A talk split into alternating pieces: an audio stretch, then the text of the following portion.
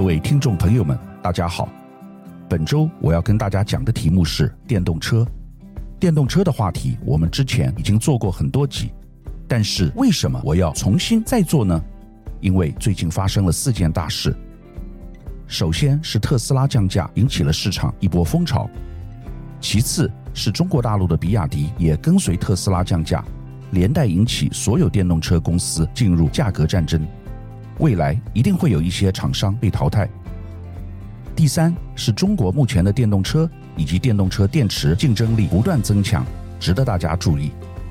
第四是欧洲开始针对中国电动车的补贴是否符合世贸组织规则进行相关调查，这在未来将会变成地缘政治问题。基于以上几点，我觉得有必要特别再做一集电动车市场的最新专题。首先，先带大家了解特斯拉降价所引起的销价竞争。去年年底，特斯拉在美国、中国和欧洲等市场大幅调降车价，这一举震撼了全球电动车市场。随后，特斯拉又多次进行了大幅降价。马斯克过去曾表示，愿意牺牲特斯拉的利润率来提高销售量，认为牺牲利润来生产更多的车子。与提高销量是有意义的。如果宏观经济状况不稳定，特斯拉将不得不降低价格。而马斯克近期也再次宣布，将在动荡时期再次降低电动车的价格，而这波降价将可能会影响公司的利润率。随着特斯拉的降价，中国电动车比亚迪也跟上降价策略。尽管比亚迪在今年第二季在销量及毛利率都创下新高，并且靠着电动车的快速成长，首次进入全球十大车厂。但面对特斯拉掀起的降价潮，比亚迪仍不免被卷进乱流之中。根据最新财报，比亚迪第二季营收为一千四百亿人民币，年增六十七趴，但却是自二零二二年第一季以来的最低成长。显示价格战对中国电动车市场的影响。面对电动车巨头特斯拉近期降价抢势以及销量下滑的压力，比亚迪日前在大陆多地启动降价，这也是比亚迪二零二三年内首度大规模降价。其中，王朝系列产品降幅最高达人民币两万元。市场分析，比亚迪正在从确保利润。转向寻求稳住现有市占率。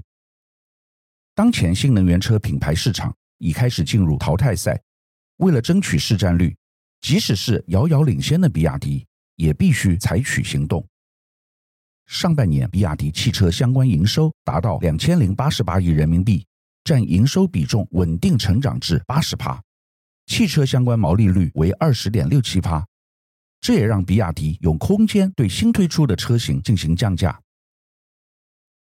虽然特斯拉的降价潮撼动了整个市场，但越来越多中国汽车制造商加入推出电动车，让汽车市场即将翻转。过往汽车领域通常都是以西方国家为主的市场，毕竟他们的车辆历史发展更为悠久，在制造方面也更加受到欢迎。根据八月底的报告指出，二零二二年西方汽车制造商在全球汽车市场占有率达八十一趴。但这个数字在二零三零年将会下降至五十八趴，而特斯拉将从两趴上升到八趴。中国汽车制造商所生产的车辆将会占全球的三十三趴。中国汽车产业正在起飞，像是中国的比亚迪市占率将会接近翻倍，这是因为中国具有成本优势，对比欧美品牌来说，成本低了近二十五趴。因为他们有多达七十五趴的零配件是内部制造，因此价格可以比别人更低。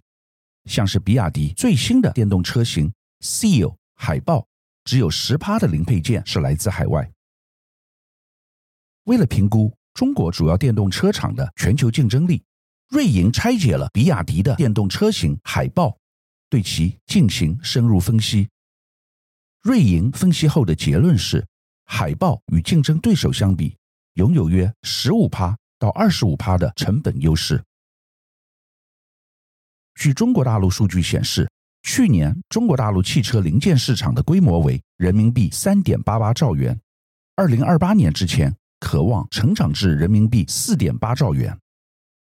在快速从汽油车转型至电动车的过程中，中国大陆车厂已建立自家的系统，以取得电子零件，不需仰赖外国零件制造商，而且也已掌握了驱动装置以外的所有相关技术。如果中国公司开始在电动车零件制造上积极竞争，日本、美国和欧洲的厂商将失去国际竞争力。瑞银也因中国汽车制造商以及特斯拉在欧洲的强大竞争力，下调了福斯集团以及雷诺的平等。如果欧美车厂再不赶快想想办法，让自身的生产力持续提升，并且在节约成本方面有更多作为，中国制造的车将会大幅侵蚀掉欧美产线，对于整体市场将会有巨大影响。而中国电动车品牌众多。竞争也相对激烈，中国车市竞争激烈。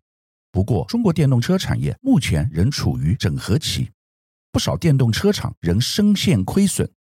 但以日本仍有六至七家主要车厂的经验来看，预测到二零三零年，中国仍会有十到十二家具规模的车厂以不同方式运作。而中国电动车车厂小鹏汽车副董事长则预测，未来十年。全球汽车业将缩减到只剩下十家公司。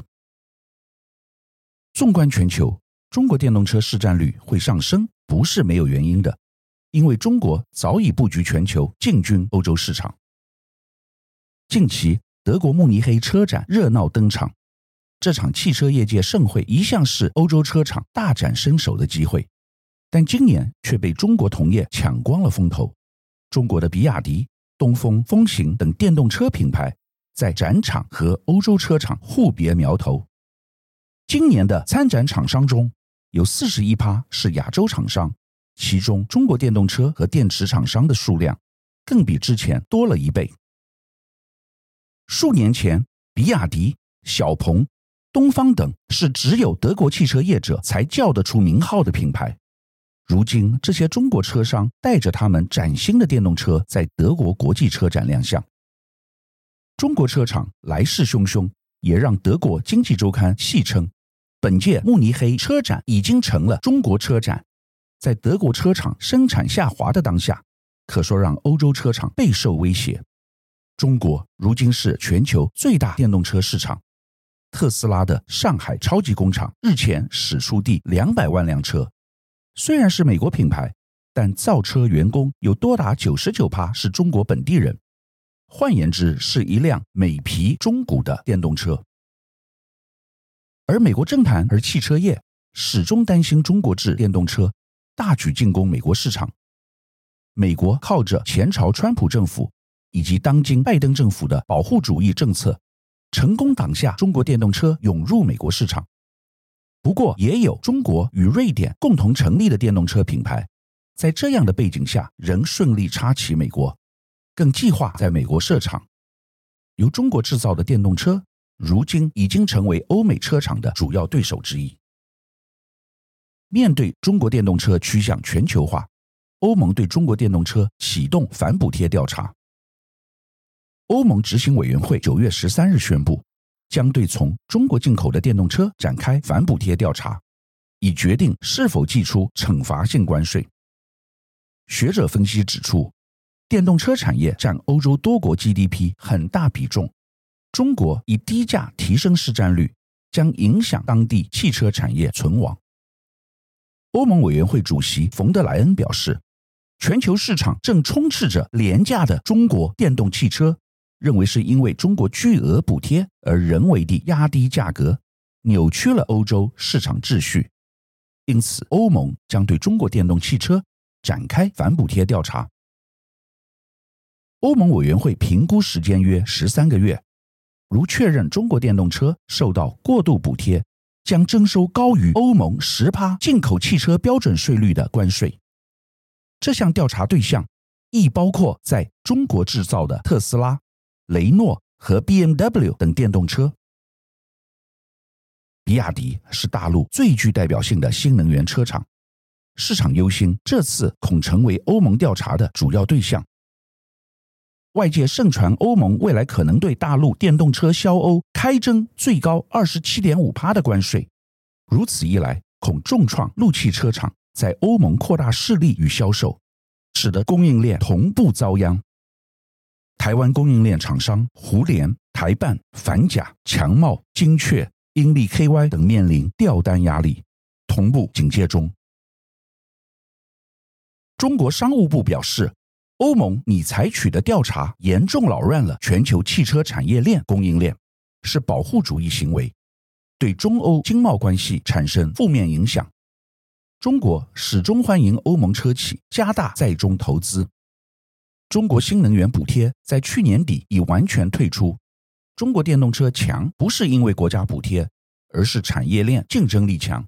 欧盟应客观看待此事实。瑞银指出，中国目前对电动车的直接补贴为零，德、法、美国分别为四千五百欧元、五千欧元、七千五百美元，且中国购置税豁免措施也仅用于当地销售。中国电动车最大优势是定价而非补贴，看好其在欧洲市占继续提升。中国车厂可能因关税加快在欧生产。中国汽车工业协会数据显示，今年前八个月表现亮眼的中国汽车出口数据里，新能源车尤其纯电动车的增幅最为优异，增逾一百趴。在所有出口汽车里，上汽占六十六点七万辆居第一。奇瑞五十五点八万辆，第二，第三的特斯拉为二十三点五万辆。值得注意的是，若没有欧洲市场消化，中国新能源车出口规模可能受到影响。今年前七个月里，比利时是中国汽车第三大出口国，仅算新能源车更是名列第一，近十五万辆汽车几乎都是新能源车。西班牙是另一个主要出口的欧盟国家。撇除欧盟，中国新能源车出口较多的主要为英、泰、菲律宾等国。不过，在八月的数据中，前十出口国已不见比利时，欧盟国仅剩下西班牙。欧盟对中国汽车的抵制也正在进行中。另外，值得注意的是，中国电池产业在全球的影响力。在用于纯电动汽车和可再生能源的创新型电池开发方面，中国的存在感正在提高。按国家统计，过去十年的相关专利，中国占一半以上，位居全球首位。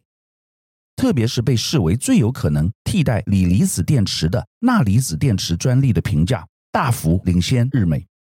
在今后两到三年内开始普及的创新型电池的主导权之争中，中国领先于日美的局面已无可争议。除此之外，中国电池厂持续布局，更打算前往美国建厂。近期，美国伊利诺州宣布，中国电池制造商国轩高科将斥资二十亿美元，在该州建立一座超级工厂，预定明年投产。这是继去年宣布在密西根州设厂。国轩进军美国的第二个战略投资。国轩新工厂将创造两千六百个就业机会，是伊利诺州几十年来最重大的新制造业投资。新厂将专注于生产电动汽车的锂离子电池、电池组和能源储存系统，预计将于二零二四年开始生产十 g i g a w a r 锂离子电池组和。四十吉瓦二锂离子电池单体，这将加强美国电动汽车电池供应链。即使美中关系因疑似间谍气球事件而雪上加霜，美国汽车大厂福特仍在今年二月中旬宣布，将花费三十五亿美元导入中国电动车电池一哥宁德时代的技术，在美国密西根州建厂。宁德时代是全球最大的电动车电池供应商，已在欧洲、亚洲拥有十三家工厂。这次是该公司的技术首度和美国大厂合作。另一方面，西方大厂特斯拉则打算在德国打造最大车厂。特斯拉的欧洲扩厂计划大致底定，坐落于德国首都柏林近郊的工厂产能将翻倍，计划打造出欧洲最大车厂，已向地方政府提出申请。路透社报道，根据特斯拉新厂所在地环境局和水公司七月公布的申请文件，详细列出特斯拉扩厂三阶段中第一阶段的设厂计划与修正事项。包括建设电池测试实验室、用水回收扩增工程，预计将在二零二四年上半年开始运作。特斯拉计划扩建的新超级工厂，将每年产能倍增至一百万辆电动车，使其成为德国最大的汽车制造厂。扩建计划将令该厂员工人数从一万多人增加至二点二五万人。在全球皆积极布局电动车市场的情况下，未来电动车的变化更加令人期待。根据国际能源署的预测，今年全球销售的汽车中，约有五分之一将是电动车。而在此之前，全球电动车的销售量已经首次超过一千万辆。国际能源署年度展望报告显示，市场对电动车款需求激增。代表电动车将占全球汽车销量的十八趴，远高于二零二零年仅四趴的占比。电动车销量预估今年达一千四百万辆，包括纯电动车与插电式油电车。其中，中国大陆占了二零二二年所有电动车销售的约三分之二，主要是靠补贴计划带动。欧洲和美国则是电动车第二、第三大市场。两地也都提供电动车奖励措施，因销售去碳化车款将是未来减少温室气体排放的一大要点。欧盟目标在二零三五逐步淘汰几乎所有内燃机引擎驱动车款的销售，美国则希望二零三零年前有半数的汽车销售是电动车，这使得主要市场上的电动车车款范围持续扩大。去年市面上销售的电动车超过五百款，是五年前的逾两倍。在大陆，六十趴的电动车选项是大型车款或休旅车。以上我们从各个层面来为大家剖析电动车趋势，包括特斯拉和比亚迪近期的战略，以及未来中国大陆电动车新一波的洗牌。另外，也从地缘政治和全球布局的观点来分析现在电动车产业的全球化，特别是中国大陆电动车公司进入了很多国家，取得一定的市场占有率，而中国的电动车电池产业也纷纷加速全球布局，这都会对于未来新能源汽车全球产业造成革命性的影响。台湾在这一方面比较没有相关概念。